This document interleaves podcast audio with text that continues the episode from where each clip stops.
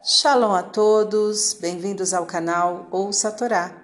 Vamos à quarta aliada para Shah Sará. Está no livro Bereshit, capítulo 24, versículo 27 até o 52. Vamos abrahar? Baruch atah Adonai, Eloheinu melech haolam, asher barabanu mikol hamim venatan lanu et toratou. Baruch atah Adonai noten hatorá. Amém. E Rebeca correu à casa de sua mãe e contou o sucedido. E ela tinha um irmão de nome Labão. E Labão, assim que viu o aro e as pulseiras nas mãos de sua irmã e ouviu o relato do que o homem lhe falou, correu para o homem até a fonte e disse: Vem, bendito de Deus, por que estás parada aí fora? Eu limpei a casa e o lugar para os camelos. E o homem veio à casa, desamarrou os camelos, deu-lhes palha e forragem, e deu água para lavar os pés aos homens que estavam com ele. E quando lhe foi servido comida, ele disse: Não comerei, até que tenha dito minhas palavras. E Labão pediu para que dissesse, e o homem contou fielmente tudo o que aconteceu. E disse ao terminar: E agora, se quiserdes fazer bondade e verdade com meu senhor, dizei-me, e se não, dizei-me, e dirigirei para a direita ou para a esquerda.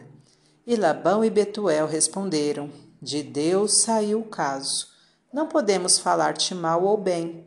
Eis que Rebeca está diante de ti. Toma-a e vai, e seja mulher para o filho de teu senhor, como falou Deus. E quando o servo ouviu essas palavras, ajoelhou-se e agradeceu a Deus. Amém. Baruch Adonai, Eloheinu melech haolam, asher natan lanu toratot toratemet, v'chayol anatah betocheinu, Baruch Adonai noten hatorá. Amém. Vamos aos comentários desta aliá. É conveniente compartilhar assuntos importantes com os pais, pois eles têm experiência que às vezes falta aos filhos para decidir. Labão se interessou pelo caso devido à riqueza envolvida. Devemos procurar discernir entre o verdadeiro e o falso interesse das pessoas em nosso bem-estar. A missão que alguém recebe deve ser cumprida antes de qualquer outra coisa. Para uma missão ser bem feita, é necessário que o enviado seja fiel ao relatar os fatos e as intenções do mandante. O servo lembra aos interlocutores que a decisão afetará seu amo e não a ele. Também deixa claro que existem alternativas, caso se recusem a colaborar. Devemos colocar as coisas no seu devido lugar. Quando o desfecho de uma negociação não depende só de nós, devemos ter planos de ação alternativos. Os casamentos são designados por Deus não, não cabendo ao homem interferir contra os desígnios divinos. O servo havia completado a missão com sucesso, agradecendo a Deus por isto. Quando as coisas terminam bem, devemos agradecer a Deus.